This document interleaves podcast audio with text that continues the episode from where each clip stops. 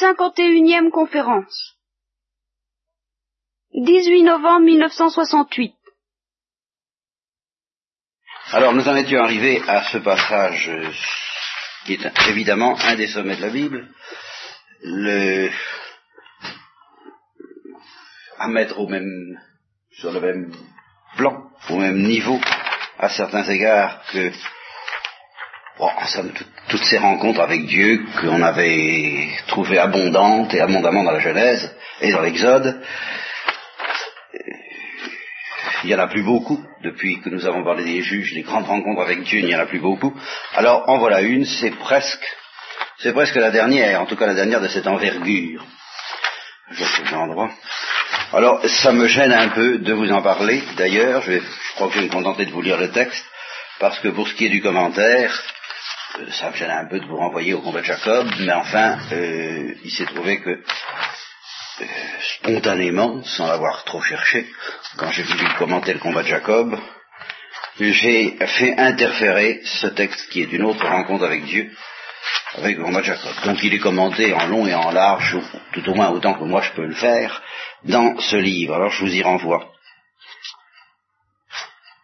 Je crois que nous en étions là, il était fatigué, il n'en pouvait plus, et l'ange lui dit, il te reste encore beaucoup à faire, il se lève et il part à l'Oreb, c'est-à-dire au Sinaï, c'est la même chose. Là, il entra dans une grotte, et il demeura dans la grotte. Et voici que la parole de Dieu lui fut adressée. Que fais-tu ici, Élie? Soit dit en passant, euh, on peut s'étonner que Dieu pose des questions dont il connaît pertinemment la réponse.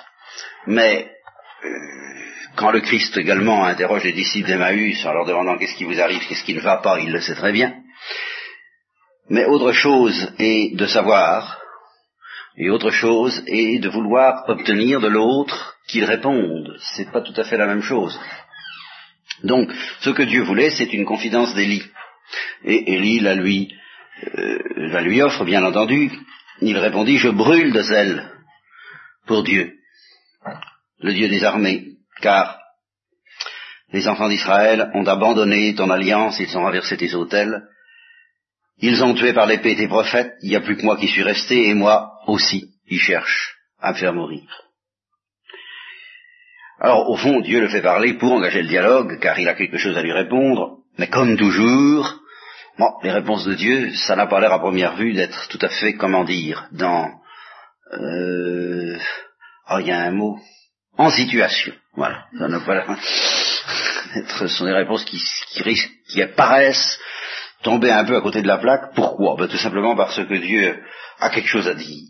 Quand quelqu'un a quelque chose à dire, vraiment quelque chose à dire, il ne s'adapte pas toujours nécessairement à ce qu'on est en train de raconter, et il fait un peu euh, comme la Sainte Vierge à celui qui voulait assassiner le pape, vous en avez déjà parlé je crois, un espèce d'anarchiste qui voulait assassiner Pie XII, et tout au moins c'est lui qui le raconte, c'est tout ce que je peux vous dire, moi je ne sais pas si c'est authentique, mais enfin ce qui est certain c'est qu'il y a un homme qui s'est converti, et qui s'est présenté à Pidouche lui-même d'ailleurs, en lui disant, ben voilà, je voulais vous tuer, voilà mon couteau. Nathan Josh m'est apparu, et il m'a dit, pourquoi que tu veux tuer Pidouze? Le pape, alors je lui ai sorti tout ce que j'avais sur le cœur, ça a duré un certain temps, parce que j'en avais gros sur... Euh... N'est-ce pas? Et alors, euh, à un moment donné, il m'a arrêté, m'a simplement dit, basta. Voilà, ça suffit. C'est, ça suffit. Moi, j'ai quelque chose à dire de bien plus intéressant que tout ça. Alors, Dieu lui dit, bon, je sais, je connais, enfin, il ne dit rien de tout ça, il dit, sors. Voilà, sors, et, tiens-toi dans la montagne, devant Dieu. Et alors, c'est là, ce truc extraordinaire que je renonce à commenter. Je voudrais qu'on s'y arrête jusqu'à la fin de nos jours, enfin, qu'il n'y ait plus rien d'autre à faire que, comme disait Angèle de Foligno, lire ces textes et oublier le monde. Et voici Dieu qui passe. Et il y eut devant Dieu un vent fort et violent qui déchirait les montagnes et brisait les rochers. Mais Dieu n'était pas dans le vent. Après le vent, un tremblement de terre, mais Dieu n'était pas dans le tremblement de terre. Et après le tremblement de terre, un feu dévorant, mais Dieu n'était pas dans le feu. Et après le feu, un murmure doux et léger. Et alors là, Élie a peur. Qu'est-ce que c'est que la crainte de Dieu? C'est pas la crainte. Euh, on peut avoir peur du feu, du vent, du tremblement de terre, c'est très normal, mais c'est pas la crainte de Dieu. Crainte de Dieu, c'est cette espèce de tremblement qui nous saisit quand, au-delà des événements fracassants, extérieurs et tangibles, on est mis en présence de quelque chose d'insaisissable dont on sent que c'est Dieu. Alors, dès que Élie entend ce murmure doux et léger, il s'enveloppe le visage de son manteau. Et il se tient à l'entrée de la caverne. Et alors à ce moment-là, Dieu parle. Et il parle, comme disait Bernadette, euh, à propos de la Sainte Vierge, elle parlait, où est-ce qu'elle parlait Elle parlait du fond de mon cœur. Et cependant, c'était des paroles précises. Et voici qu'une voix lui dit, que fais-tu ici, Élie? Toujours la même question que tout à l'heure. Alors, j'ai toujours la même réponse. J'ai brûle de zèle pour Dieu, car les enfants d'Israël ont abandonné ton alliance, ils ont renversé tes autels et tué par l'épée tes prophètes, il n'y a plus que moi qui reste et ils cherchent à me tuer aussi. Alors là, Dieu ne lui fait pas la même réponse. En somme, euh, tout à l'heure, c'était pas, pas la réponse, c'était euh, mettre Élie dans la position voulue pour que Dieu puisse lui répondre. Mais mets-toi là, puis là, là je vais te répondre. Alors maintenant il répond, va, reprends ton chemin par le désert jusqu'à Damas. Alors c'est là qu'il faudrait euh, la carte. Sinaï c'est tout à fait au sud, là en bas, vous voyez, entre les pieds par là, et puis Damas c'est tout à fait en haut, puisque c'est la Syrie. Eh bien, retourne à Damas. Voilà. Alors, il a fait tout le trajet depuis, depuis la Samarie, n'est-ce pas, puisque c'est jusqu'à, jusqu'au Sinaï, maintenant, vous y C'est Bien. Reprends ton chemin par le désert jusqu'à Damas. Et alors, là, tu vas oindre Azaël comme roi de Syrie. Qu'est-ce que ça veut dire? Est-ce qu'il va faire une onction qui va faire du roi de Syrie un Christ ou un roi sacré ou un prêtre? Pas du tout. Il va faire une onction qui fera du roi de Syrie un fléau de Dieu, tout simplement. Étant donné qu'Israël a abandonné Dieu, effectivement, et que Élie en est désespéré, eh bien, Dieu va envoyer des fléaux sur Israël et c'est Élie qui va les consacrer comme tels. Pour que ce soit bien dit. Donc tu vas oindre Azaël comme roi de Syrie, puis tu vas oindre un certain notre euh, Jéhu comme roi d'Israël, ça nous verrons ce que ça signifie plus tard, et puis tu vas, tu oindre alors, tout de même ça devient plus sérieux si j'ose dire, Élisée, fils de Saphat, d'Abel Mehula, alors là, Abel Mehula, c'est quelque part en Israël, hein, tout ce que je peux vous dire, pour prophète à ta place. Alors en fait, Élie ne fera qu'une des trois onctions, celle qu'il doit faire sur Élisée. Nous verrons comment d'ailleurs, sous quelle forme il fera cette onction. Et c'est Élisée qui fera le reste du travail. Ça n'a pas d'importance puisque Élisée sera animé de l'esprit d'Élie Or, euh, tous ces gens-là euh, s'entendent très bien. Ça revient donc un peu au même. Nous verrons ce passage où Élie demande, Élisée demande le double esprit d'Élie. Qu'est-ce que ça veut dire? Alors, euh, c'est vraiment une extermination ou une condamnation de la part de Dieu. Celui qui échappera à l'épée du roi de Syrie, Jéhu, le fera mourir. Celui qui échappera à l'épée de Jéhu, Élisée le fera mourir. Mais je laisserai en Israël sept mille hommes et c'est la première fois que dans toute l'histoire de la Bible, il est question du petit reste. Voyez, du petit reste qui doit survivre à toutes les malédictions et les condamnations que les prophètes ne vont pas manquer d'annoncer euh, pour Israël. Je laisserai en Israël sept mille hommes, tous ceux qui n'ont pas fléchi le genou devant Baal. Voilà, au point où on en est, où la situation en est, il ne peut plus rester qu'une poignée. Le petit reste, c'est ça, c'est la poignée de ceux qui ne se sont pas laissés séduire. Bien. Tous ceux dont la bouche ne l'a point baisé. Alors, maintenant, nous allons voir tout de suite l'onction d'Élysée. C'est pas une onction, c'est une prise d'habit. Il part, il part, et il rencontre Élisée, fils de Saphat. Alors là, il a dû traverser le désert et être arrivé dans les régions fertiles d'Israël, car Élisée est un laboureur. Il avait un laboureur assez riche, ma foi, assez, assez prospère, voilà. Et il avait douze paires de bœufs, ce qui est quand même pas mal, et lui-même labourait avec la douzième paire de bœufs. Et alors, Élie s'approche et il lui, il jette son manteau sur lui, il le recouvre. C'est la brise d'habit. C'est exactement ça. Et aussitôt, alors ça c'est ça qui est sensationnel, vous ne trouverez vraiment pas ça même dans l'évangile et surtout pas dans le jeune homme riche, quoi. C'est ça, Élisée est sensationnel. d'un bout à l'autre. Euh, Élie, c'est vraiment le prophète des prophètes, c'est le prophète du feu, c'est le prophète de feu, c'est le prophète qui sera emporté par le feu, c'est le père du Carmel, comme nous allons le voir euh, ce soir ou la prochaine fois. Mais alors Élisée, c'est un petit peu le jeune, vous voyez, forcément, on le voit surtout jeune alors qu'il va vieillir, mais enfin, on pense surtout à lui comme jeune petit disciple auprès d'Élie, trottinant, trottant auprès d'Élie et le suivant partout au moment où il sent que Élie va s'envoler, Élie va s'envoler, hein, parce que c'était une des spécialités d'Élie, qui d'ailleurs était, je vous l'avais fait remarquer la dernière fois, euh, qui qu'on n'appréciait pas trop, parce que on allait le voir, il disait bon, euh, puis on revenait, puis l'esprit l'avait emmené à 150 km de là, on ne savait pas très bien comment. Alors, Élisée, dès que, il dès que Élie l'a touché avec son manteau, il abandonne tout. Il abandonne tout avec un, un radicalisme extraordinaire et qui n'exclut pas la tendresse. Car il lui dit seulement, euh, permets-moi d'embrasser mon père et ma mère, et puis je te suivrai. Et alors Élie lui dit, mais oui, bien sûr, vas-y, parce que qu'est-ce que je t'ai fait? C'est ça qui est très curieux. Enfin, il lui a fait tout, mais enfin, ça ne fait rien. Enfin, qu'est-ce que je t'ai fait? Alors, aussitôt, non seulement il, suit Élie après avoir embrassé son père sa mère, mais alors il immole les bœufs, et les meilleurs. Hein. Il prit la paire de bœufs, les immole, et avec l'attelage il fait cuire leur chair, et il donne ça en repas au peuple, et puis hop, on s'en va, avec Élie. Pas d'hésitation. Hein. Bon. Alors, nous allons trouver le monsieur Akab. Vous savez pas, non ce roi. Alors, il faut, il faut situer Akab. C'est une personnalité bien plus... Oh, c'est une personnalité qui mériterait, qui aurait mérité, je ne sais pas, euh, ni Racine ni Corneille d'ailleurs. Pour Akab, il faudrait vraiment Shakespeare. C'est un peu l'histoire de Macbeth, n'est-ce pas? Parce que lui, Akab, c'est un homme plein de qualités, d'un courage remarquable, et non seulement courageux, mais capable, comme nous le verrons, de s'effondrer, de s'humilier, de faire pénitence, et de toucher Dieu la miséricorde de Dieu par sa capacité de faire pénitence.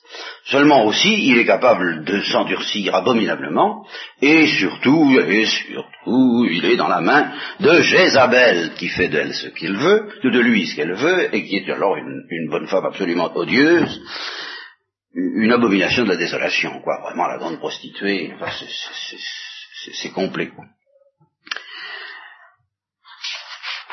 Alors, euh, il faut inverser leurs deux chapitres, je vous fais grâce de ces détails d'exégèse, je vous préviens simplement que je lis le chapitre 22 avant le chapitre 21, vous vous occupez pas, vous inquiétez pas, ça va très bien, c'est très fondé. Alors voilà, vous allez voir l'exemple par excellence de la charmante influence de, de, Jézabel, une, charmante nature, comme vous allez voir, euh, sur Akab. Akab a un voisin qui a une vigne, ce voisin s'appelle Naboth. Et cette vigne, ma foi, elle ferait pas mal dans le tableau des propriétaires royales, ça, ça, ça, ferait bien, ça arrondirait, comme on dit, n'est-ce pas? Alors, il va trouver Naboth, il lui dit, donne-moi ta vigne, je te la paie. Ça, je te la paie ce que tu veux, mais tu comprends, il faut que j'arrondisse mes propriétés. Alors, Naboth lui dit, je peux pas, parce que, sens de la piété, c'est le patrimoine, n'est-ce pas? C'est, je peux pas y toucher, c'est sacré. Alors, Agab dit, hum, je suis furieux. Na Voilà. Voyez il va se coucher. Et puis il se tourne la tête contre le mur. Na Je suis furieux. Alors Jézabel arrive, il dit qu'est-ce qui t'arrive? Ça va pas? Ben j'ai demandé sa vie, il n'a pas voulu me la donner. Voilà. Alors, Jézabel le regarde et lui dit, non mais dis donc, hein, c'est toi qui es roi sur Israël ou non? Faudrait quand même savoir je vais te la donner, tout, ça va pas traîner, moi, tu vas voir, tu vas la voir bientôt, la propriété de Naboth. Alors, elle dénonce Naboth comme ayant commis quelqu'un piété. Alors elle fait venir des anciens, des nobles qui étaient dans la ville, et elle leur dit, euh, mettez en face de lui deux hommes de Bélial qui porteront témoignage contre lui en disant il a maudit Dieu et le roi. Voilà, c'est très simple. Et puis alors vous le ferez sortir, vous le lapiderez et il mourra. Et comme Jézabel est toute puissante, ben ces messieurs... Euh, Bien sûr, bien sûr, c'est peut-être pas très très très joli joli, mais enfin la raison d'État. Alors, euh, les gens de la ville de Naboth, les anciens et les nobles, qui firent exactement ce que Jézabel leur avait dit. Ils publient un jeûne, hein, parce qu'il faut être sérieux. Et voyez comment déjà tout, le drame du Christ, je vous l'ai dit la dernière fois, va se répéter avec euh, thème et variation, quoi, euh, de manière euh, inépuisable jusqu'à justement l'arrivée du Christ lui-même. C'est tantôt d'ailleurs, ça fait penser tantôt plutôt à, au Christ, tantôt plutôt à Jean-Baptiste. Ben enfin, euh, c'est un peu la même histoire. Là, c'est plutôt Jean-Baptiste. Euh, et Akab, c'est plutôt Hérode, et Jézabel, c'est plutôt Hérodiade. Quoi. Vous voyez, c'est un peu le genre.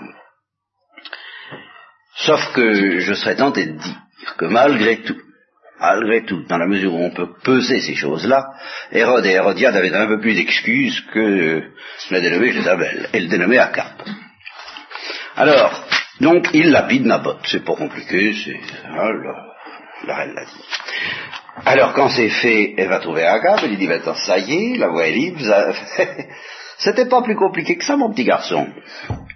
Alors il y va lui prendre possession de la vigne, et à ce moment-là, Élie le Tesbite, notre fameux Élie, Dieu lui arrive dessus et lui dit euh, Va trouver Akab, tout de suite. Hein euh, va, va, euh, il est dans la vigne de Naboth, il est en train d'en prendre possession. Bon, alors voilà ce que tu vas lui dire. Deux choses. Oh, c'est très simple. Tu as tué, tu as volé. Voilà, c'est tout. Bon, conclusion. À l'endroit même où les chiens ont léché le sang de Naboth, les chiens lécheront ton sang, à toi aussi. Et voilà. Alors il, alors il, y va, n'est-ce pas? Et puis il lui sort son petit compliment. Pas Tu as tué, tu as volé, et à l'endroit même, etc. Alors Akab, merveilleux de merveilleux d'inconscience, il dit Ah, tu m'en fais toujours, t'es mon ennemi, hein ah, ah, Toujours à dire des vilaines choses. Alors, tu as, as, fini par me trouver, hein Je te trouve toujours sur mon chemin. Je t'ai trouvé parce que tu t'es vendu pour faire le mal aux yeux de Dieu.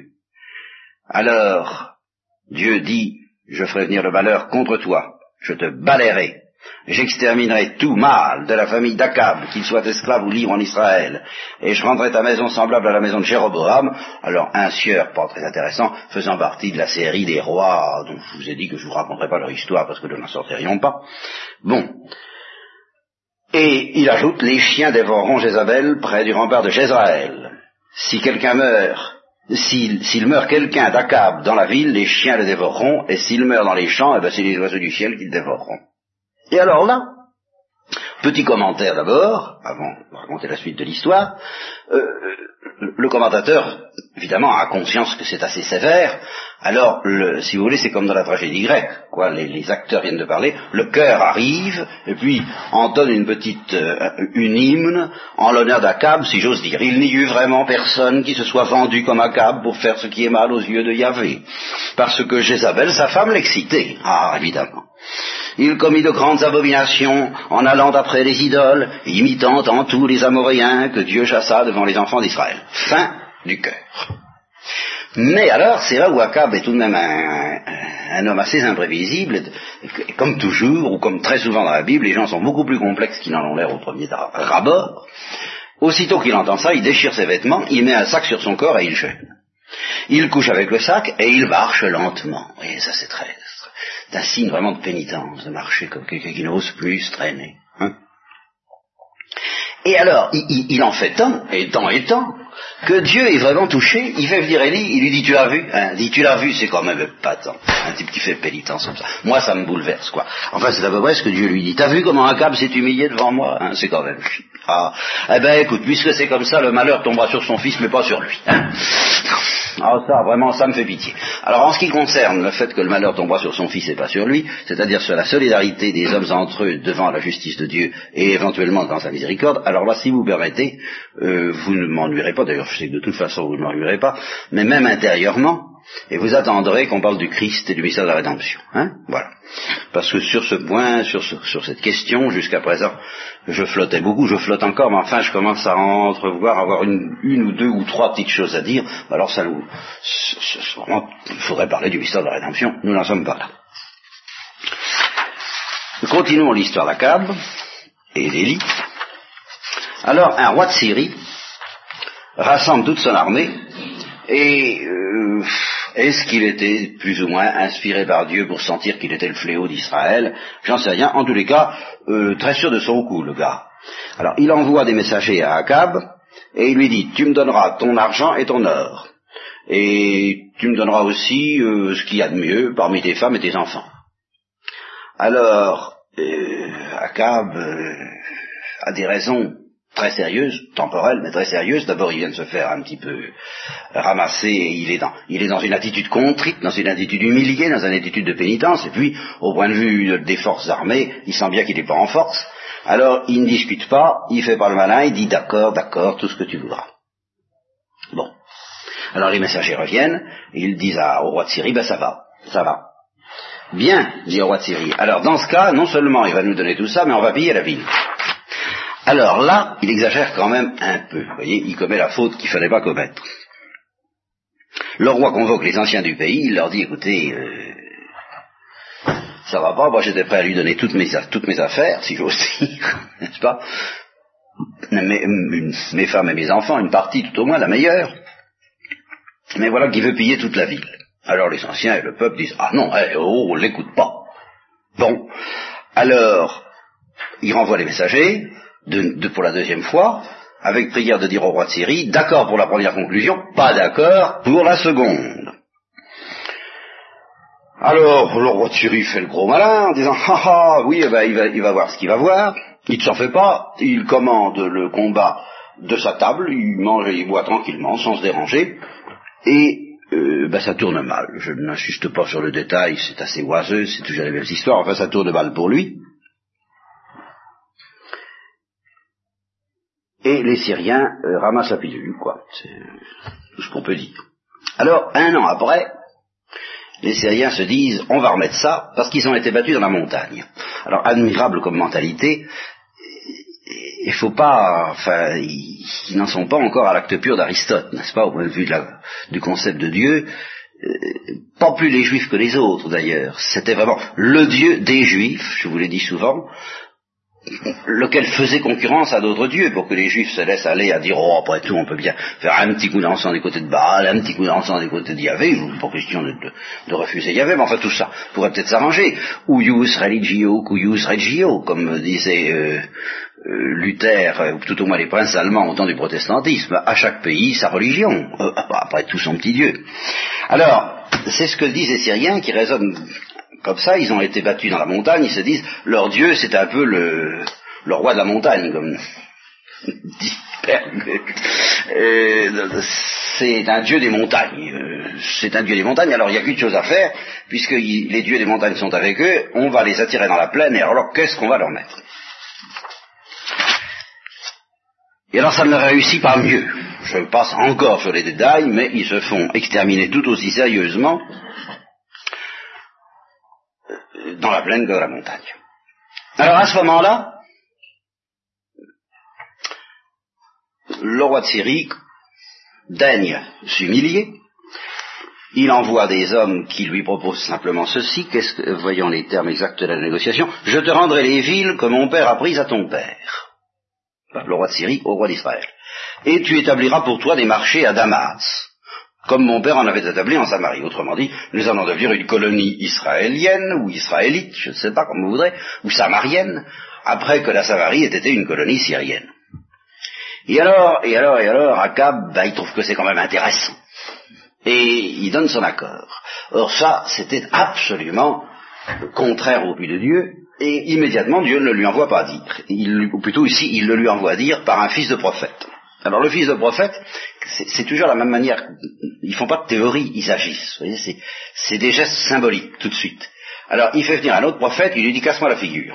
Alors le prophète lui dit ah non, moi je te casse pas la figure, moi je bon, eh bien puisque tu n'as pas pas cassé la figure, dès que tu vas sortir, tu vas être mangé par les lions. Il sort, il est mangé par les lions. Alors il en fait venir un second, il dit casse-moi la figure. Alors le second lui casse la figure tout de suite, n'est-ce pas? Bon, alors une fois que le prophète est ainsi défiguré, il se met un bandeau, en somme de façon à ce que le roi ne le reconnaisse pas, il se met sur le passage du roi et il dit, hé, j'ai quelque chose à te dire. Je, te demande un jugement. Bon. Voilà. Euh, quelqu'un m'amène un homme en me disant, garde cet homme, si tu le laisses partir, c'est ta vie qui en répondra, ou bien faudra payer très cher. Et puis alors, ben, pendant que ton serviteur agissait ça et là. Vous voyez l'expression C'est-à-dire qu'on me confie un homme à garder en me disant attention, tu le gardes sur ta fille. Bon, ben, je le prends, et puis alors, euh, ben, je m'occupe un peu quand même de l'existence quotidienne, et pendant ça là, il s'en va. Hein alors, euh, le roi d'Israël lui dit, tu as prononcé toi-même ton jugement, t'es fichu. Bon, lui dit le prophète, eh ben c'est toi qui viens de prononcer ton jugement. Parce qu'on t'avait confié le roi de Syrie, hein, puis tu l'as laissé partir. On t'avait demandé de faire l'anathème, ta vie répondra pour sa vie, et ton peuple répondra pour son peuple. Alors le roi d'Israël s'en va chez lui, la tête basse, hein, et sombre et irrité. Bon.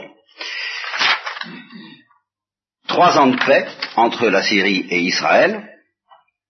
Et alors, à ce moment-là, vous allez voir, il n'y avait pas que Élie, il y a eu déjà ce petit fils de prophète, si j'ose dire, ce petit disciple de prophète qui vient jouer un rôle. Maintenant, nous allons avoir affaire à un autre prophète qui s'appelle Miché.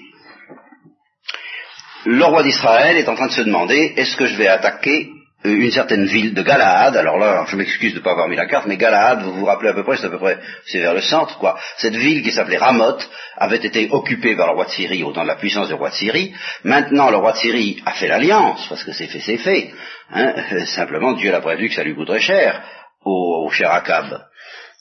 Et le roi de Syrie ne rend pas Ramoth. Alors, euh, Akab se dit, tiens, ben, je vais montrer que je ne suis pas si ami-ami que ça avec... Euh, le, confrère, le voisin de Syrie, je vais lui faire la guerre. Alors, il rassemble tous ses chefs, puis alors il rassemble aussi tous les prophètes. Et alors, aux prophètes, il leur dit prophétisez si je dois attaquer ou pas. Sous-entendu, dites-moi que je dois attaquer. Alors, les prophètes, très consciencieusement, euh, il y en avait 400 à peu près, un toujours à peu près ce chiffre-là. Il leur a dit, monte et le Seigneur te livrera la ville entre les mains du roi.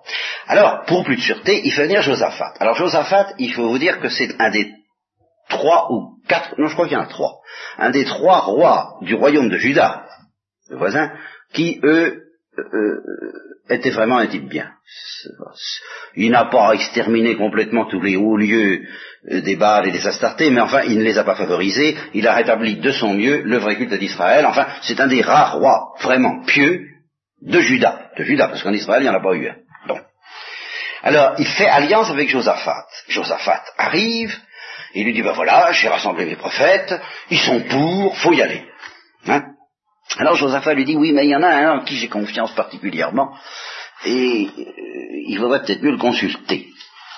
Alors, euh, non, plutôt il lui dit, est-ce qu'il n'y en a pas Hein parce que ça, c'était des prophètes qui probablement étaient plus ou moins suspects aux yeux de Josaphat. Il dit, est-ce qu'il n'y a pas un homme de Dieu, un véritable homme de Dieu, à qui nous puissions sérieusement demander ce qu'il faut faire? Alors, Akab lui répond, oh il y en a un, il y en a un euh, par qui on peut consulter Dieu, mais alors celui-là je ne peux pas le sentir. Ah ça je ne peux pas le sentir, parce que à chaque fois qu'il prophétise c'est pour me dire du mal. Alors bon moi c'est, hein, c'est comme, euh, je crois que c'est ma grand-mère qui devant, quand, le temps se gâtait, disait, oh foutu baromètre je vais en acheter un autre. eh bien, euh, c'est ça, oui. Ah non, alors là, celui-là, ça va pas. À chaque fois, il, me dit toujours du mal. Hein alors Josaphat lui dit, faut pas parler comme ça. Si c'est un homme de Dieu, faut quand même l'écouter. Ah, faut l'écouter. Bon, alors, va chercher Miché, dit Akab. Alors, le roi d'Israël et Josaphat, roi de Juda, donc siègent chacun sur, sur, son trône, avec les habits royaux, à la place qui est à l'entrée de la porte de Samarie. Alors voyez, c'est très solennel, c'est très et alors tous les prophètes prophétisaient devant eux. Il y avait un certain Sélésias, fils de Kadana, Kanaana, euh, qui était un petit peu le patron de la confrérie des prophètes, des soi-disant prophètes en question.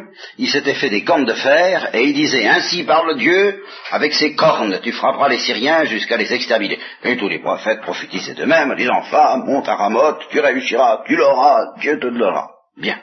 Alors, le messager qu'on envoie chercher Miché, lui dit voilà, écoute, viens là, euh, il faut que tu viennes prophétiser. Seulement, euh, je te préviens, tous les prophètes disent que ça va marcher, alors tiens-toi bien. Enfin, euh, pas d'histoire, fais pas le malin, fais pas ton petit... dis comme tout le monde, hein, je t'en prie, de la décence. Alors, Miché dit, moi, Dieu est vivant, je dirai ce qu'il me dira. Hein. Oh, oh, ça c'est pas la peine de compter que je vais... Alors il arrive près du roi, Et le roi lui dit, Miché, irons-nous à Ramoth de Galaad pour l'attaquer ou devons-nous nous abstenir? Mais dans un contexte tel que Miché se rend très bien compte qu'il n'y a qu'une seule chose qu'il faut dire. Alors, à la fois, je sais pas comment dire, à la fois il se moque du roi, et en même temps il se dit, bien, puisque si ça peut lui faire plaisir, moi je veux bien. Alors il récite, mais alors sur un tel ton qui n'est vraiment pas assez dompé, monte et tu réussiras car Yahvé t'arrivera entre les mains, entre les mains du roi. Alors le roi est furieux, il dit non mais dis donc, je te demande de me dire la vérité, parlez sérieusement. Ah, tu me demandes de parler sérieusement, dit Miché. Bon, ben c'est très simple, j'ai vu tout Israël dispersé sur les montagnes, et alors admirez cette phrase qui sera reprise par le Christ dans l'Évangile, voyons au moment où on s'y attend loin, comme des brebis qui n'ont pas de pasteur. Et Dieu a dit, ces gens n'ont pas de maître, qu'ils s'en retournent en paix chacun dans sa maison. Alors, le roi d'Israël se tourne vers Josaphat et lui dit, qu'est-ce que je t'avais dit? Tu t'arrêtais, mais tu vois bien, il n'y a rien à faire avec ce type-là, c'est toujours des catastrophes. Hein alors Michel lui dit, écoute la parole de Dieu. Alors ça devient impressionnant. Hein, J'ai vu Dieu assis sur un trône. Et remarquez que c'est exactement le contraire de ce que ça a l'air de vouloir dire. C'est toujours pour secouer les gens. Hein. Ça, il, représente Dieu comme si Dieu, parce qu'il essaie de l'arracher à son illusion, à son, c'est toujours une histoire à son optimisme euphorique et sécurisant et, et anesthésié, et en, il de lui dire mais enfin mon vieux, mais ça va pas tout seul, fais attention, c'est très grave. Alors il emploie un moyen, Dieu emploie un moyen, il lui suggère un moyen extrêmement violent pour essayer de le réveiller. Il dit bah moi j'ai vu Dieu là-haut. Toute l'armée du ciel se tenait autour de lui, à sa droite et à sa gauche. Et Dieu dit ceci. Moi, Akab, j'ai envie qu'il aille se faire trucider à Ramoth de Galade. Est-ce que vous pouvez me donner, un truc pour qu'il se fasse piéger et qu'il aille attaquer Ramoth de Galade, de, oui c'est ça, et qu'il y succombe? Allez, qu'est-ce qu'il y a une idée à me proposer pour que je le fasse dégringoler dans le piège, ce gars-là? Alors, euh, bon, ben, euh, les anges répondent, les uns d'une manière, les autres de l'autre. Oui, c'est intéressant. Et alors, il y a un esprit qui vient se présenter devant Dieu et dit, moi, je le tromperai. Ah, et comment? lui dit Dieu. C'est pas compliqué. J'irai. Et je serai un esprit de mensonge dans la bouche de tous ces prophètes. Oh, au poil, dit Dieu. Voyez? Hein C'est exactement ce qu'il me faut. Mais c'est ça pour essayer de lui faire comprendre à quel point il est trompé et, en péril très grave d'écouter ces, ânes et ces, flagorneurs, voyez, de prophètes qui prophétisez-nous des choses agréables, c'est toujours la même chose. Exactement, tu y arriveras, dit Dieu, vas-y, fais comme ça. Et voilà. Maintenant, Dieu a mis un esprit de mensonge dans la bouche de tous les prophètes que voilà, car Dieu a prononcé contre toi le malheur. La réaction foncièrement humaine d'Akab, c'est toujours la même. Au fond, c'est je veux pas le savoir. Et puisque le seul obstacle entre moi et l'ignorance, c'est cette euh, abruti de Miché, on va le mettre en prison. Voilà. C'est la solution. C'est la solution que je vous ai souvent représentée. Euh, c'est l'autruche, quoi. C'est exactement celle-là. Puisqu'il m'empêche de faire l'autruche, eh ben, je vais le foutre en prison. Comme ça, je pourrais faire l'autruche tranquillement. Et c'est celle-là que figure admirablement, je vous l'ai dit souvent, je crois, mais enfin, peut-être pas ici, euh, dans un film de Charlot, Charlot évadé. Et il s'enfuit à quatre pattes au milieu des carabiniers, puis alors il, alors sa tête sort du sable à un moment donné, c'est ça. Sa tête sort du sable, il regarde à droite et à gauche, euh, il s'emplit les, poumons de l'air pur, il commence à goûter la joie de la liberté lorsqu'il tombe sur une espèce de truc, et puis c'est pour ça que c'est une godasse, n'est-ce pas? Et qu'au-dessus de cette godasse, il sent qu'il y a, dans cette godasse, il sent qu'il y a un pied, qu'au-dessus du pied, il y a une jambe et que c'est un policier. Alors qu'est-ce qu'il fait? Alors ça, c'est vraiment le génie de Charlot, et c'est exactement ce que, ce que fait Akab en ce moment. Il, recouvre le pied avec du sable, en vitesse. Vous comprenez? Pour pas le voir. C'est tout. Alors, euh, encore une chose admirable qui nous fait penser à la passion, le prince des prophètes, c'est Désias, fils de Canaana, dit vraiment, il se tient trop mal, il s'approche, il frappe Michel à la joue en disant, comment l'Esprit de Dieu s'est-il retiré de moi pour te parler? Et Miché se contente de lui répondre, voici que tu verras le jour où tu iras de chambre en chambre pour te cacher. Bon, fichez-le en prison, dit le roi d'Israël, et il va en prison comme Jean-Baptiste, voyez. Alors, euh, ceci dit, ceci dit, c'est ça qui est très beau, je, je passe pas, je vous fais grâce des détails, ceci dit, Akab meurt très courageusement au combat. En ça, il n'y a pas de doute, c'est, vous savez, c'est le capitaine qui reste sur son navire jusqu'à la fin. Ça, il a du cœur, il a du courage, simplement il manque d'humilité. Devant la lumière, devant la vérité. C'est tout. Il meurt très honorablement. Et c'est ainsi que se termine, ou à peu près. On nous parle de Josaphat un petit peu, le seul roi pieux, un des seuls rois pieux de Juda. Et puis, on nous parle de son fils Ocosias, et c'est ainsi que se termine le premier livre des rois, ou troisième livre de Samuel, ou plutôt le troisième livre des rois ou le premier, selon qu'on compte les livres de Samuel comme étant des livres des rois ou des livres de Samuel. Alors on va trouver Élie au début du deuxième livre des rois. Élie, alors n'a plus affaire à Akab, ici il a affaire à Ocosias, le successeur d'Akab, qui ne vaut pas mieux que son père d'ailleurs. Alors Ocosias tombe malade, il tombe très exactement par le treillis de sa chambre haute, à Samarie. Et il est malade. Alors aussitôt qu'il est malade, il se dit, ça c'est normal, on ne lui en veut pas, il faut que je consulte les autorités transcendantes, supérieures et invisibles, pour savoir si j'en mourrai ou si j'en guérirai. Seulement alors il ne trouve rien de mieux que d'aller trouver Belzébuth, euh, dieu d'Acaron, pour savoir s'il guérira de la maladie. Alors aussitôt, Élie, le, le c'est-à-dire celui de Tesba, est prévenu immédiatement par téléphone en lui disant euh, va vite trouver le roi de Samarie et les messagers du roi de Samarie très exactement et dis-leur dites donc est-ce que c'est parce qu'il n'y a pas de Dieu en Israël que vous allez consulter Belzébuth? Bon, puisque c'est comme ça, eh bien tu ne descendras pas du lit, toi, Ocosias, du lit dans lequel tu t'es couché, mais tu mourras, certainement. Voilà. Et alors Élie y va, il dit ça au messager, et il s'en va. Il s'en va, euh, je pense, pas dit dans le texte, mais enfin, ça risque d'être un petit peu à son habitude, c'est-à-dire qu'au moment où ils essaient de s'emparer de lui, il disparaît. Bien.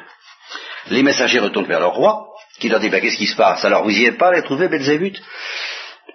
Un homme, dirent-ils, est monté à notre rencontre et nous a dit, ainsi par le Yahvé, est-ce que c'est parce qu'il n'y a pas de Dieu en Israël que tu envoies consulter Belzébuth, Dieu d'Acaron Puisque tu agis comme ça, eh bien tu vas mourir dans le fameux lit où tu es malade. Hein? À quoi il ressemblait cet homme-là? Hein? Alors ils lui disent, il est vêtu de poils, vous voyez, comme, comme Saint Jean-Baptiste, et ceint d'une ceinture de cuir autour des reins. C'est Élie Ah ah, je le connais celui-là. Donnez-moi cinquante hommes et un chef. Et puis, allez me le ramener. Alors, le chef y va avec ses cinquante hommes, au pied de la montagne où se tient Élie, qui était peut-être déjà le mont Carmel, j'en sais rien, et dit, homme de Dieu Quoi? dit Élie. Descends, a dit le roi. Ah, descends, dit Élie. Eh bien, puisque je suis un homme de Dieu, que le feu du ciel y descende à ma place, qui te dévore, toi et tes cinquante hommes. Et alors, le feu du ciel descend et dévore les cinquante hommes.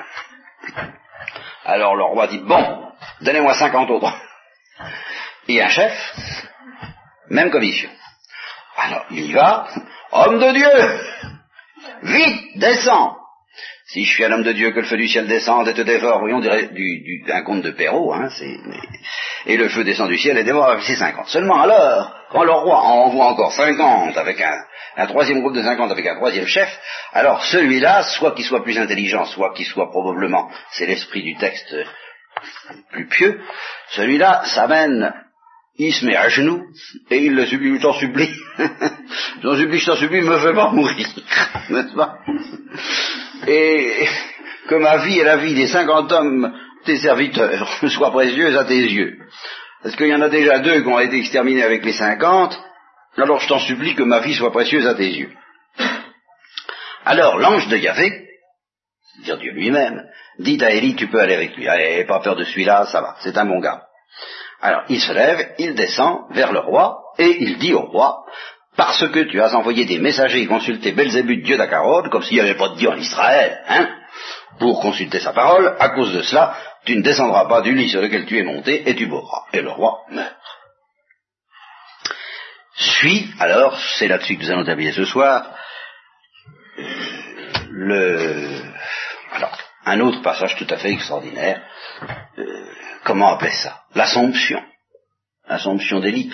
En tout cas, sa disparition. Il n'est pas dit absolument dans le texte qu'il a été, il n'est pas dit où il est allé. Le texte ne nous dit pas du tout où il est allé. Ce que le texte nous dit, c'est qu'il a disparu. Et il nous raconte dans quelles circonstances il a disparu. Et c'est très émouvant. Parce que, comme toujours, euh, la Bible suggère plus qu'elle ne précise. je vous donne le texte. Voici comment Dieu fit monter Élie au ciel, ça c'est tout de même ce que dit le texte, dans un tourbillon. Élie s'en va de Galgala. Alors Galgala, vous savez également où c'est, c'est à peu près entre la Samarie et Jérusalem, avec Élisée. Et alors, simplement, euh, rien n'est dit. Le texte pourrait dire, Élie, sachant ce qui va lui arriver, préférant être seul et tranquille pour un événement de ce genre, euh, tranquille si j'ose dire, essaie de se débarrasser d'Élisée. Mais le texte ne le dit pas. Le texte dit seulement, Élie dit à Élisée, euh, reste ici parce que Dieu m'envoie à Bethel. Et alors Élisée répond, ouais, ouais, ouais, ouais, ouais, Dieu est vivant et ton âme est vivant, je te, te lâche pas. Hein. Parce que, et, le texte ne dit pas que, Élisée veut absolument être là, au moment où Élie disparaîtra, autrement dit qu'Élisée est au courant. Comment? Nous ne savons pas. Il n'est même pas dit qu'Élisée est au courant. Mais le texte le, suggère admirablement. Donc Dieu est vivant, ton âme est vivante, pas, question de te lâcher. Et ils descendent à Bethel. Et, ils arrivent à Bethel où il y avait des fils de prophètes, c'est-à-dire une confrérie de prophètes du genre de ceux, de celles de ces confréries qui avaient établi Samuel, dont je vous en avais parlé.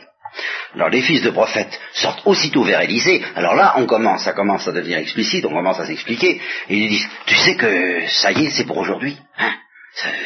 Dieu va enlever ton maître par-dessus ta tête. Euh, il répondit, taisez-vous, taisez-vous, je suis au courant. Euh, restez tranquille, laissez-moi. Mais on ne dit rien. C'est ça qui est admirable. Hein. Sais-tu que Dieu va enlever aujourd'hui ton maître de dessus de ta tête? Il répondit, je sais, aussi tenez-vous en paix.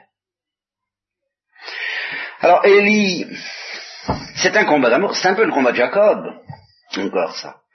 Au fond, Élie est à la fois heureux et malheureux que Élisée le suive, et alors il est heureux de cette insistance, et en même temps, il doit lui résister à cette insistance. Vous voyez, c'est toujours pareil. Alors il lui dit, bon, écoute, reste ici parce que cette fois, il m'envoie à Jéricho. Non, non, non, non, non. pas question. Il y avait vivant et ton âme est vivante, je te lâche pas. Et ils arrivent à Jéricho, et les fils de prophète sont à Jéricho, ils disent, ah, ça y est, c'est pour aujourd'hui, oui, oui, ça va, ça va, taisez-vous. Et on continue. Et Élie lui dit, eh ben, bon, écoute, reste ici parce qu'il m'envoie au Jourdain. Pas question, dit Élisée, je te lâcherai pas, etc. Et ils vont au Jourdain, où se produit la même scène, les fils de prophète. Alors là, c'est le lieu. On arrive à l'endroit. Euh, il a essayé de semer l'adversaire, si j'ose dire. Euh, a essayé de, de, semer la filature, quoi. Hein. Et finalement, il arrive au Jourdain, c'est par là que ça doit se passer. Et alors les fils de prophètes les suivent de loin, ils se tiennent à, une certaine distance au moment où ils s'arrêtent sur les bords du Jourdain. Ils se disent cette fois, attention, regardez, euh, le spectacle va commencer, si j'ose dire. Mais ils sont déçus parce que Élie prend son manteau, le roule, et il en frappe les os qui se partagent d'un côté et de l'autre, et ils peuvent passer à gué, ou à sec. Et alors, à ce moment-là, euh, Élie comprend que c'est pas la peine de discuter, que Élisée restera là jusqu'au bout, c'est pas la peine de faire le, de, ah, de jouer la comédie, quoi, enfin d'avoir l'air de, et il lui dit, bon, ça va, euh, demande-moi ce que tu veux que je fasse pour toi avant que je sois enlevé d'auprès de toi. Et c'est là qu'Élisée lui répond, je te demande une double part de ton esprit. Vous savez que Thérèse de l'Enfant Jésus a vibré à cette parole et qu'elle a demandé une double part de l'esprit de Saint Jean de la Croix ou de Thérèse d'Avila ou de je ne sais pas qui, en fait tous ces gens-là, quoi. Mais au point de vue exégétique, il faut comprendre exactement ce que ça veut dire. C'est une question d'héritage. Quand on partage les biens du père de famille, eh bien, on, le partage en trois, quatre, cinq, enfin ce que vous voudrez, mais généralement en trois. Et alors, celui qui est privilégié a une double part, c'est-à-dire qu'il a les deux tiers. Au lieu d'avoir une seule part, il a deux fois euh, la part qu'on distribue à chacun. Voyez? Alors c'est ça que ça veut dire. Je, demande une double part dans l'héritage qui me reviendra de ton esprit. Autrement dit, je demande de, participer sérieusement à ton esprit. Et cela même, Élie lui dit, ouh là là, ouh, tu, tu as beaucoup d'appétit, mon petit ami. Enfin, hein? C'est difficile ce que tu demandes là. Enfin, c'est sympathique, quoi. Les hommes de désir, c'est toujours sympathique. Alors écoute, hein, si tu me vois quand je vais être enlevé, eh ben tu l'auras. Sinon, ben non, tu ne l'auras pas. Alors il continuait de marcher en s'entretenant. Puis brusquement, un char de feu, des chevaux de feu qui les séparent l'un de l'autre, et Ellie monte au ciel dans un tourbillon.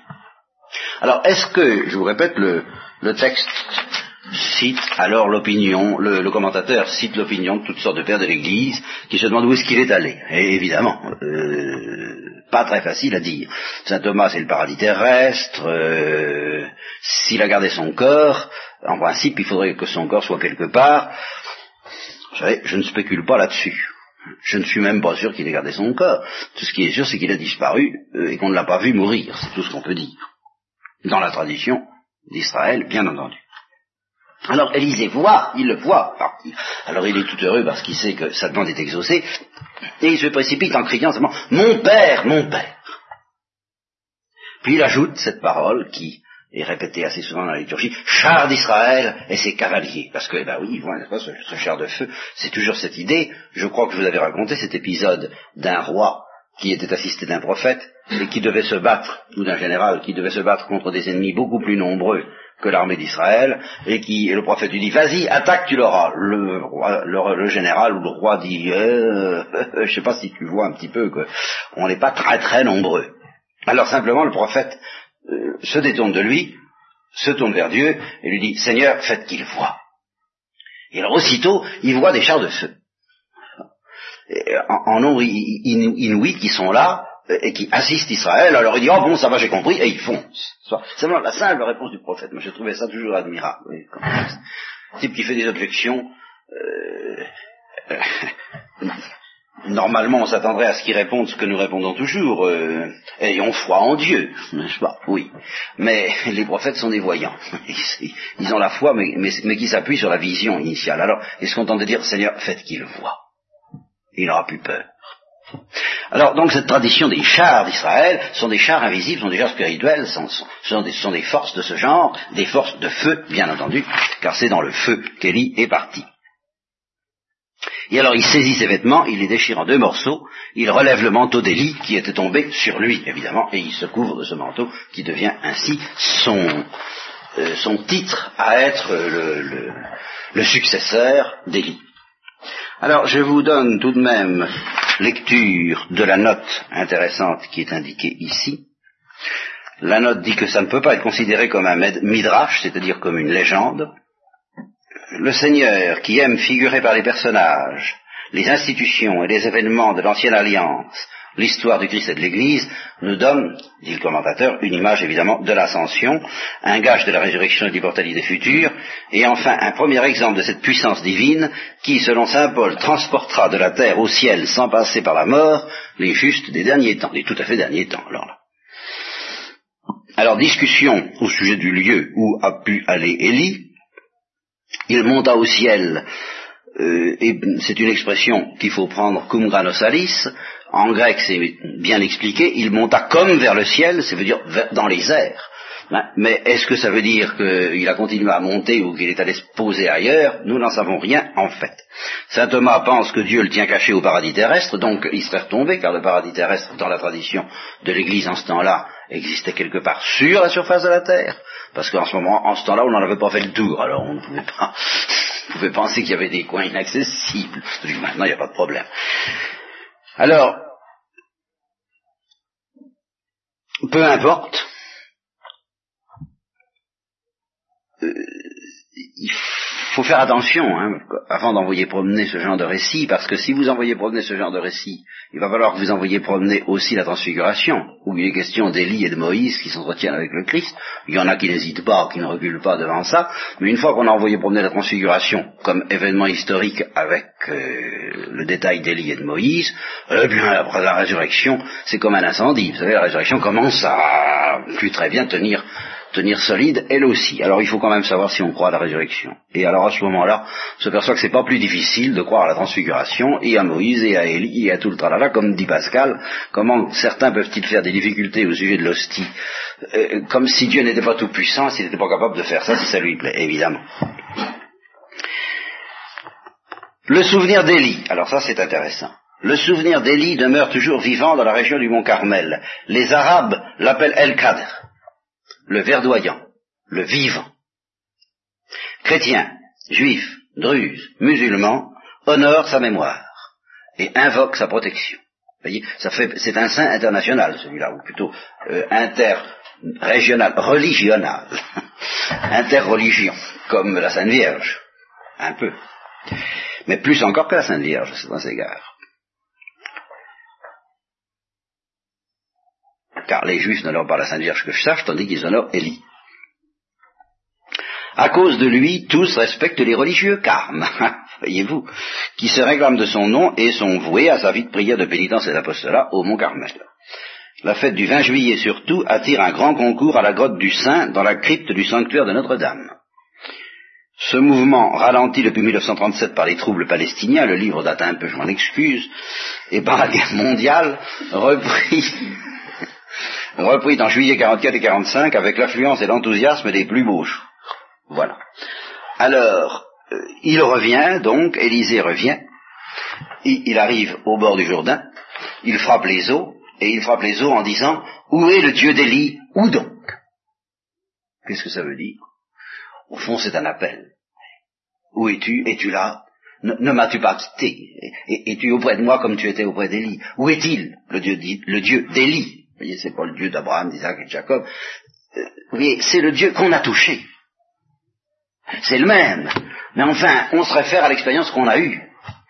Dans Élie, euh, Élisée a touché l'homme de Dieu et à cause d'Élie, euh, il croit.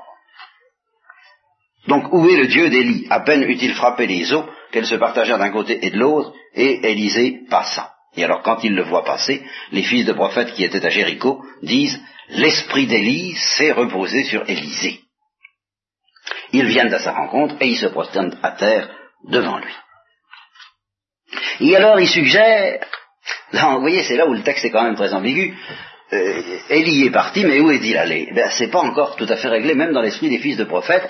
Ils disent, euh, est-ce qu'on va, est-ce qu'on va le chercher? Ils disent à Élisée. Hein Peut-être qu'on pourrait prendre cinquante hommes et puis qu'ils aillent à la recherche de ton maître, car peut-être l'esprit d'Yahvé l'a emporté pour le jeter sur une montagne ou dans quelques vallées. Et simplement, euh, Élisée répond, non, faites rien. N'envoyez pas. Alors ils insistent. Et alors ils insistent tellement qu'il en est confus, qu'il leur dit, bon ben allez-y.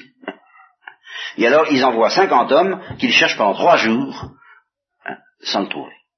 Quand ils reviennent auprès d'Élysée, qui à ce moment-là est à Jéricho, il leur dit, ben, qu'est-ce que je vous avais dit? Vous ai dit de pas y aller. Bon. C'est tout ce qu'on peut, peut dire.